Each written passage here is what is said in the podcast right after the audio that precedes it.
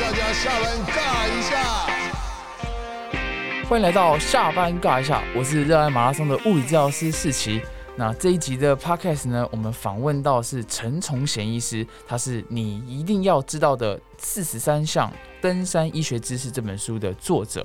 陈崇贤医师呢，他除了自己非常喜欢爬山，他也很喜欢各式的户外活动。那这本书呢，就是要教大家如何在登山的时候有安全的医学知识。那陈医师跟我们听众打声招呼。大家好，我是陈崇贤医师。陈崇贤医师，那好像过去你也曾经喜欢踢球，你可以跟我们简单讲一下，你怎么开始就是转换这个运动项目，然后开始接触登山的吗？其实大家也知道，我在医学院的，就是学生训练过程中间，就是会从学校转到医院开始实习啊、见习这些部分。那因为进到医院以后，就会很难去找到。球友一起踢球，对，尤其之前五人制还不流行，都要找到十一个人，哇，天哪，那两队就要二十二个人，其实很难找齐啊。那就从大学五年级开始进入医院，开始就有爬山这个这个习惯。嗯，所以当时你是在北部实习，我看你是在长庚医院，对，我在长庚医院。那当时北部的话，你喜欢爬哪一类的山呢？还是其实你全台跑透透？刚开始就因为很菜嘛，所以就是都爬一些焦山啊，就是。有阳明山啊，或者是像什么皇帝殿啊这种，就是步道比较明显的。嗯，然后就是跟同学，就是三五好友就可以揪团上去。那你真的比较认真的开始爬山，可能会过夜啊，可能开始要有一些野营的经验，大概是什么时候？可能到实习医师啊，就是大七啊，或者甚至到住院医师那那时候开始开始有认真比较认真爬山了。那接着就想要。就是请你分享一下，当你还比较是一个登山初学者的时候，你有没有曾经哪些就是让你觉得比较意外，然后发现原来山上还是有它风险的一些登山经验？其实有诶，就是刚开始像大五大六那时候爬，嗯，也不会出门前也不会看天气呀，就想说反正有假了，有假就是要出去玩啊。那几个朋友就揪了就冲了。那可能即使像阳明山这种，你觉得可能就是很焦山。可是上去淋到雨啊，甚至秋冬这种风寒效应，其实还是会有失温的风险。尤其那时候还没有穿什么就是比较好的衣服啊，可能就是一一件棉 T 牛仔裤就上去了，哦，那很惨。我们常常都是低估了，因为想说阳明山又又没有多高，然后又离台北这么近，对，医院公车就会到，对对对，总是会低估它。然后就像你说的。因为山上跟山下还是有个温差，嗯，然后下了雨，这种失温的危险。那什么时候开始就是发现，就是说登山需要准备，然后甚至你会转变这个态度，认为说登山是需要学习的。其实真的接触到登山医学这一块是到住院医师的时候，那时候长庚的训练过程中间，因为那时候加医科跟急诊科是一起训练的，那急诊科就有三届很著名的王世豪医师啊。哎，那中间就有很多一些研究案。那那时候急诊的主任也非常支持这一块高山研究的部分，嗯，才慢慢对于登山医学这一块比较有涉猎，慢慢充实自己。哦，那可以听听你当时就是这个住院医师期间，你在这个急诊科，你当时有参与过哪些相关的研究计划？然后可能是针对台湾的情况去做的研究吗？有啊，之前就是会有。像有一个红景天的研究啊，那那那是在合欢山区嘛。是，刚刚你有提到红景天，确实你在书中有提到很多高山症相关的这个药用。那你可以先跟我们讲一下，就是常长的高山症，我相信它应该不是只有一种一种疾病，就是它可能还有其他复合的样子，可以简单就是帮我们分类一下嘛？其实高山症哦，就是一个对于高度适应来不及，身体来不及做出反应出现的症状，叫高山症。嗯。那我们一般来说，就是把它区分成急性高山病，这是最常见的。嗯，那再来进展可能会变成高海拔的肺水肿或高海拔的脑水肿。嗯，对。那急性高山病的话，其实你如果像从普里直接开车去五岭玩啊，那可能爬个合欢北峰，在高海拔时间可能超过四到六小时，其实大概有三分之一甚至到一半的人就会有。呃，急性高山病的症状会出现。嗯嗯，那它的主要症状就第一个就是头痛啦。嗯，对，它有五大症状：头痛，然后就虚弱无力啊，然后可能会影响到你的睡眠啊，那会觉得恶心、呕吐啊，就觉得食欲不振啊，甚至有一些头晕的这些状况。可是其实这些症状跟你上山的时候有时候晕车啊，其实很像啦。所以为什么我们会特别在讲高山症这一块，就是因为希望民众可以自己可以观察。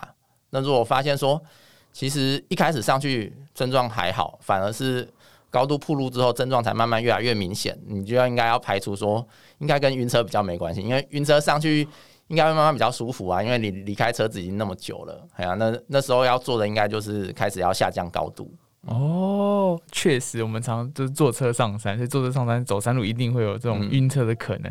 我们可能反而会低估了现在的状况，可能是因为高山，而不只是刚刚的山路。所以确实，你的头晕不一定是晕车，也有可能是跟高山症状是有关的。对啊，而且很多山友就会都会鼓励朋友的心态，他说。啊，你就是太累了啦，来加油，我们再继续爬什么的，继续往上。那这样其实风险就会更高。是，那我也听过，就是有人说，其实高山症不一定是体力比较差或是体力比较好的人，就是其实它的发生率怎么讲，就是有时候是跟可能天生遗传是有关系的。其实这个不一定诶，嗯嗯，因为刚刚说嘛，高山症就是一种适应上的疾病。嗯，那我常常在演讲的时候会跟。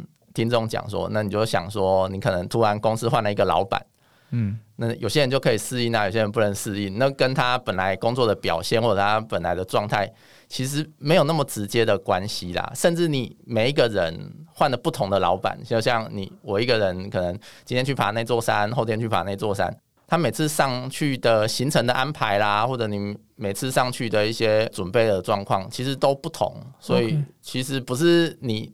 没有发作过，以后就不会发生过；或者你发作过一次，以后就一定会发生。哦，对，在急性高山病来讲不是这样。那当然，刚刚讲到比较严重的高山症，像高海拔肺水肿或高海拔脑水肿，那它的在线率会相对是比较高的。嗯嗯嗯。那可以稍微再跟我们讲一下，就是肺水肿跟脑水肿可能有哪些感受上、症状上的差异吗？脑水肿哈，就是它的症状是最。不明显的，他可能就觉得很累啊，意识不清楚啊，所以我们一般要评估的时候，其实就会请就是山友他做一个走直线，有点像九测这个，就是脚脚尖对脚跟这样走直线。嗯，如果他连这个都没有办法走走稳，那就要考虑说会不会有脑水肿的问题。对啊，千万不要因为队友说他很累啊，就是睡一下，其实我们就有遇过说他睡一睡就没有再起来了。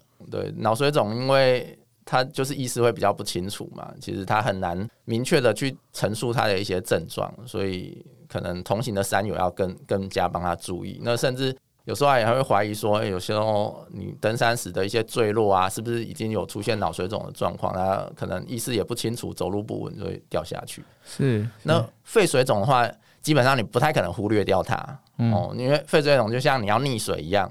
你肺部的气体交换它淹水了嘛，所以它没有办法做好的气体交换，所以你会很喘，呃，甚至会持续性的咳嗽，嗯，有时候还会咳出一些粉红泡泡的痰这种，所以基本上高山肺水肿的话，很难很难忽略掉它了，因为你就喘的要死了。是是是，针对肺水肿，你的书中好像提到，像这个威尔刚，他们就是针对这个肺水肿的一个药物。对，其实很多民众会。误以为就是你可能吃威尔刚就是可以防高山症，嗯，可是准确来说，它就是可以去治疗或预防高山肺水肿。对，那对于刚刚说的急性高山病或刚刚脑脑水肿的帮助是有限的，嗯，基本上。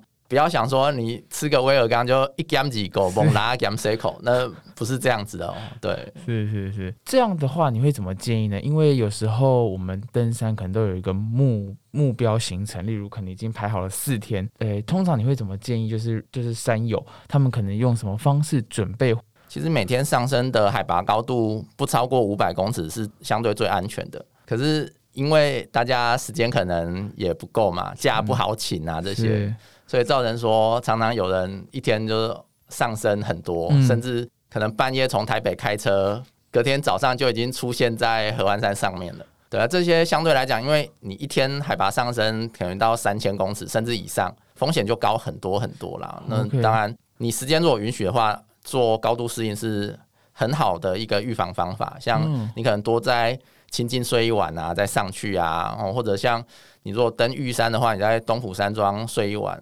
对，再上去都会是相对比较安全的做法啦。或者是像有些像有些登圣母峰啊这些，他们也会去做基地营的高度适应嘛。他可能今天先推进一营，然后先感受一下，再退回来。就是我们其实看的时间点是在于你可能比较长时间，就是你睡觉的时候的那个高度。嗯，所以你可以白天去做一些高度的推进，先适应一下更高海拔，然后再退回来原来的基地去做休息，这也是一个有效的方法。了解了，就是你睡觉的海拔是处在一个相对低点，相对低点，因为你身体会比较舒适，然后没有办法有足够的休息。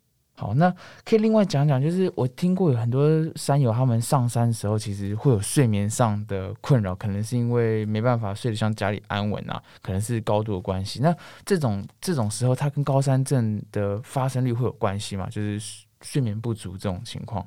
其实睡眠不足，大部分就是像什么认床啊，或者三友打呼啊这些状况。那在二零一八年之前的路易斯湖高山症。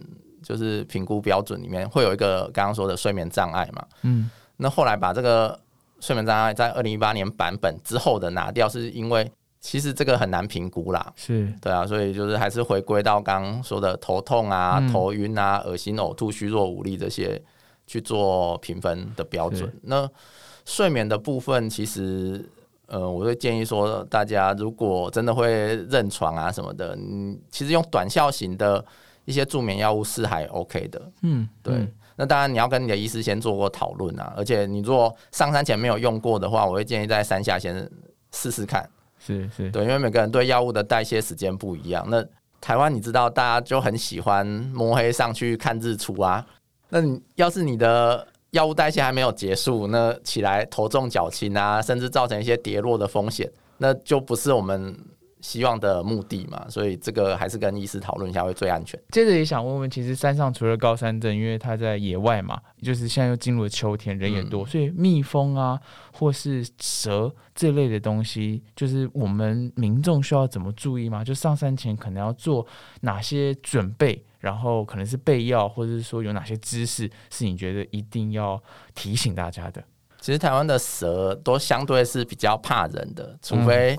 你真的不小心去惊动它，对，所以人家古人说什么打草惊蛇，反正你只要经过比较长草区啊，有用登山杖这些，先做一些预警，其实他们能避都会避开啦，因为人类不是它主要的食物，它不用浪费它的毒液去，嗯，去攻击你，对，所以其实对于蛇的部分，相对来讲风险没有蜜蜂那么高，哦，对，像秋冬这个虎头蜂。因为它地域性实在是很强，所以你可能经过它巡逻风看到就会呼朋引伴来攻击你。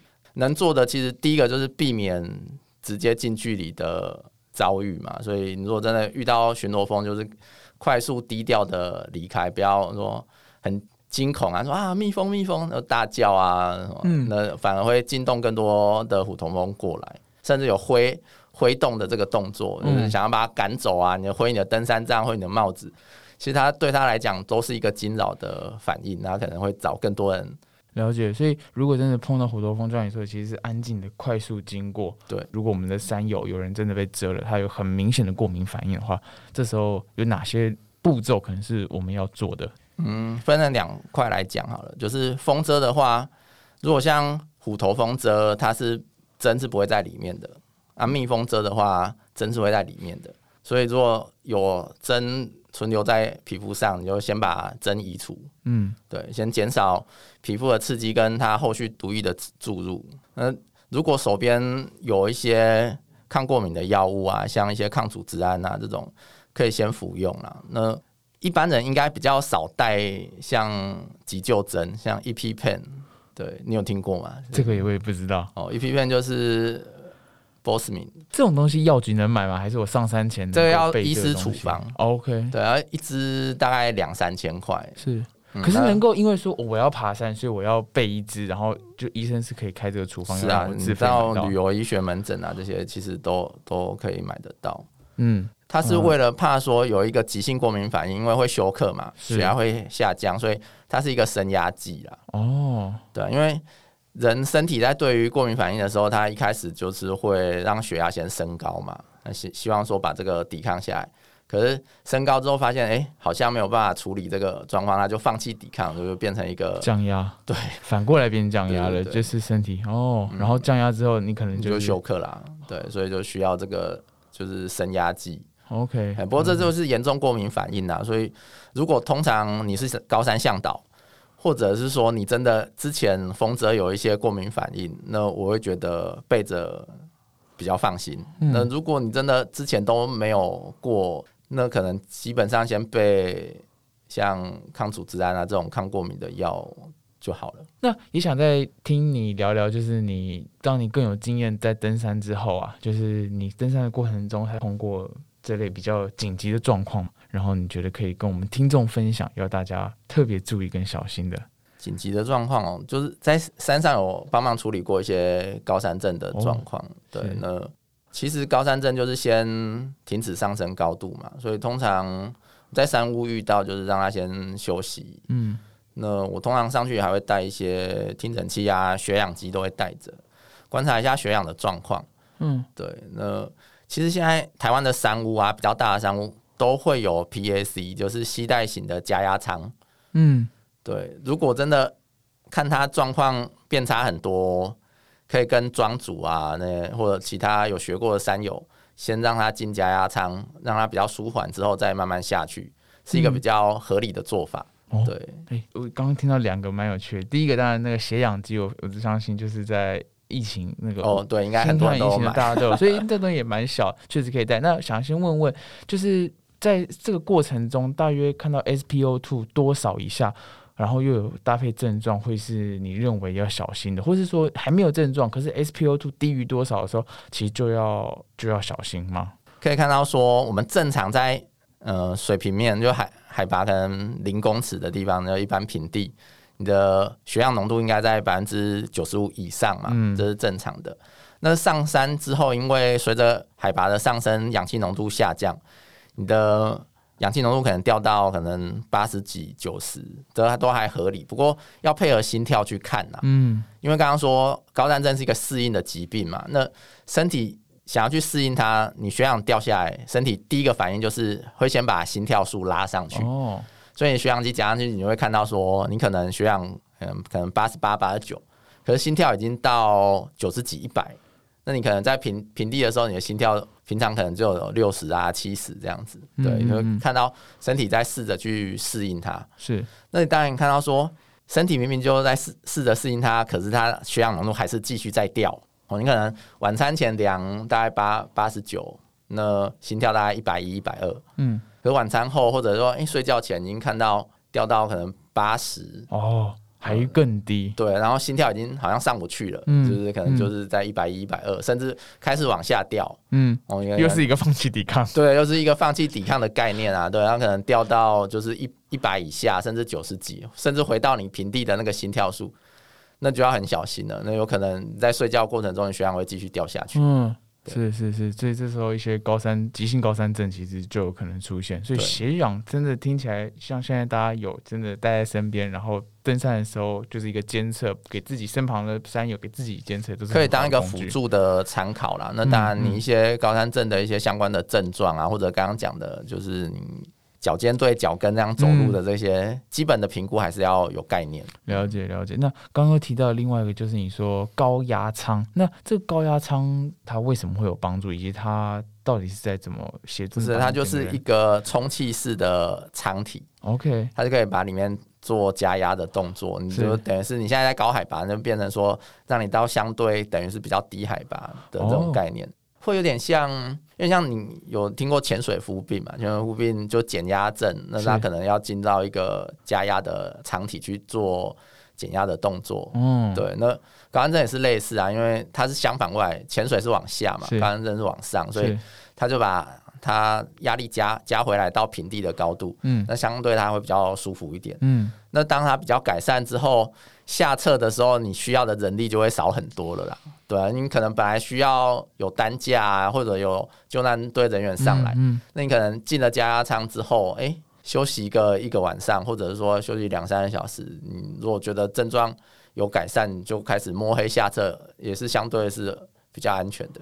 哦，了解。原来现在山上已经有越来越多的就是这些道具，所以或许我们之后在登山的时候也可以有这个查看吗。就例如说我要去哪里，我知道哪些山屋有，所以变成说当我真的有症状的时候，我知道往前还是往后，哪一个山屋可能可以让我的队友或者我自己能够得到这样的协助。有啊，其实网络上都找得到资讯。那你如果到一些有庄主在的山屋，像是天池山庄啦、白云山庄，其实庄主若没没事啊，你如果跟他聊天的时候，也可以跟他了解这一块。嗯，其实现在台湾的商务设置很多。哦，谢谢谢谢。那接下来想要再跟您聊一些关于山林教育的东西。那山林教育其实也是可以从小开始的。那你怎么看现在台湾的山林教育？然后你怎么带他去认识这个台湾的山？其实对小朋友的教育来讲，第一步一定是要先让他们有兴趣。对，像像爬山也是啊，就是一开始真的就是排一些很轻松的步道，然后去看看动物啊、植物啊、花草啊，玩玩水啊、溪流这些。嗯，他有兴趣以后，你才有切入点呐。嗯，不然他就觉得爸爸好烦了，每次都讲这个，不想听。嗯，对，就是慢慢他有兴趣，你就慢慢跟他沟通，说，哎，为什么要保护山林啊？或者说，哎，为什么我们的步道要这样设计啊？对，这个他就会慢慢比较有兴趣。是，那您的小孩现在多大？现在一个国小二年级，一个大班。反正我的概念就是，你要你可以带他上山，就要安全带他下山。所以他可以，他想要走就让他自己走，是走不动，大不了我就背下去。嗯嗯，让他们不要对于山林产生恐惧或压力，就想说，哦，每次走不动就很痛苦啊。就是就是小时候是我用背架背上山的啦。了解。就是背着真的很方便呐，嗯，就是不管进出捷运啊什么的，你就不用在那边等电梯啊，或者是对，你就背背着就走来走去。是，那那你可以分享一下你们你带着孩子之前爬过哪些特别大的山？爬一些比较有趣的山哦，他们自己爬的像是嘉里山啊这种。就是有一些树根可以抓啦，有绳子可以拉这些。嗯，是。那你怎么看？就是当你还没有小孩的时候，自己爬山间，以及带着小朋友爬山，你有哪些特别的发现？例如说，小朋友可能他们有不同的视野，他们有不同的问题是你没有问过的。以前就是想说要快点到嘛，要看多一点风景啊。嗯，跟小朋友爬的时候，你会觉得说，哎，他们对每个东西都很有兴趣，所以你会开始去了解一些植物啊。昆虫啦，甚至溪流旁边还会找一些像青蛙啦、鱼啊、虾这些，就是中间一直会有新的趣味，他就有继续前进的动力。嗯，对，不然他就觉得哦很无聊啊，就是看树看一看就都是树啊，或者哎云海看一看，可能就是说以前也都看过，所以要一直有变化。我觉得小朋友就是要一直有新的刺激，他才会走得久。了解了解，所以你为了要吸引他的刺激，你也必须。把眼睛真的特别大，对去寻找山里有些诶特别的颜色、特别新的没看过的昆虫。嗯，那因为像你在北部嘛，那你有比较推荐就是否这种可能学龄前啊或者小学生比较适合的一些山径，或是你有一些类似的社群啊，怎么去搜寻怎样的关键字可以帮助就是家长找到一个好的路线？其实一开始如果真的还没有爬过山，我会建议。就是先像网络上就搜寻一些什么亲子步道啊这些，相对出来会是比较安全的，甚至有些是连推娃娃车都可以去的，像二子坪的步道啊，就是它可以推娃娃车进去。对，那当你真的经验值累积够了，再开始想一些其他的步道啦，才不会说可能越级打怪，对，上得去下不来，这样就有风险。尤其你带小朋友爬。爬多了以后，你会开始去研究说路线的特色啊，你看它海拔的爬升啊，距离的长短啊，对，不是说距离短就一定好爬，那有可能它的一些路径是比较不好走的，或者是说它需要一些攀爬的技巧啊。举个例，像是三峡的五寮间嘛，嗯，它一圈其实也没有多长，对，可是因为它上上下下的啊，又要拉绳啊这些。那对于一些小朋友来说就没那么适合，对，所以这要循序渐进。所以就是避免越级打怪，其实亲子亲子步道这就是一个很好的关键字。好，那接着就是想要聊聊，因为刚好就是我们最近也是刚好转秋，然后台湾的疫情也渐渐趋缓，所以很多人都上山。就像刚刚上个这个国庆连假，其实也有一些呃山上的意外。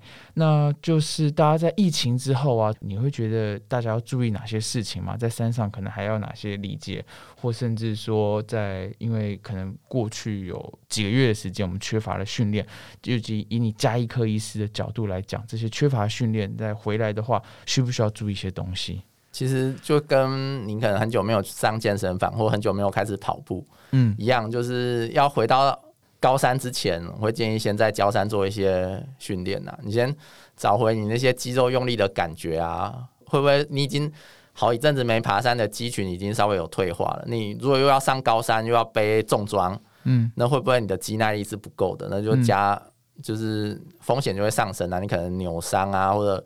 走的就比较不稳啊，酸痛这些，对，那一样就是跟刚强调重点一样，就是循序渐进，所以可以先在家里做一些简单的重量训练啊，那先走家里附近的一些山径，哦，你撤退也方便嘛。如果真的哦，真的走不下去，至少还有退路，不然你在卡在山山上高山上面下不来，就很麻烦。是，那我们很多人住在市区，其实有大楼，你会建议，或是当有人问你说我可不可以在家里的楼梯间训练的话，你会怎么讲？其实楼梯间是可以考虑的一个地方了。那当然，第一个重点还是要看你的楼梯间的通风哦，是不是好的？是，不要走一走，可能大家又堆堆放杂物啦，或者通风不好啊，甚至有一些有合并一些餐饮店在下面，它有一些废气啊，是。嗯，这样都没有练到，反而伤伤到身体啦。嗯，然后或者有些人会在家里摆那种阶梯训练的那种台子嘛，就是一个踩踩阶梯的训练。对，那个其实也可以做基本的一些。就是登阶的训练哦，了解。所以其实你只要买一个稳定的那个对稳定的一个平面登阶台，对对对，那个那个要大一点，通常因为那个体适能检测比较容易看到。对，而如果没有的话，其实如果你家的楼梯间它是空气通风的，没有一些废气，然后是又不会太闷热，其实在楼梯间训练其实也是一个不错的。是，那当然恢复的方法。上去以后可以坐电梯下来了，嗯，减少说。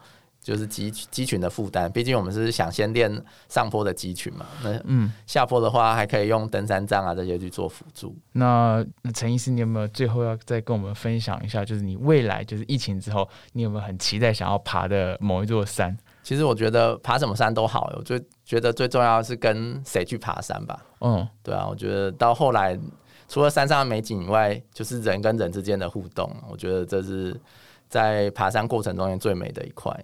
嗯，那最后想跟大家送大家一句话，就是上山需要勇气，可是你撤退需要智慧。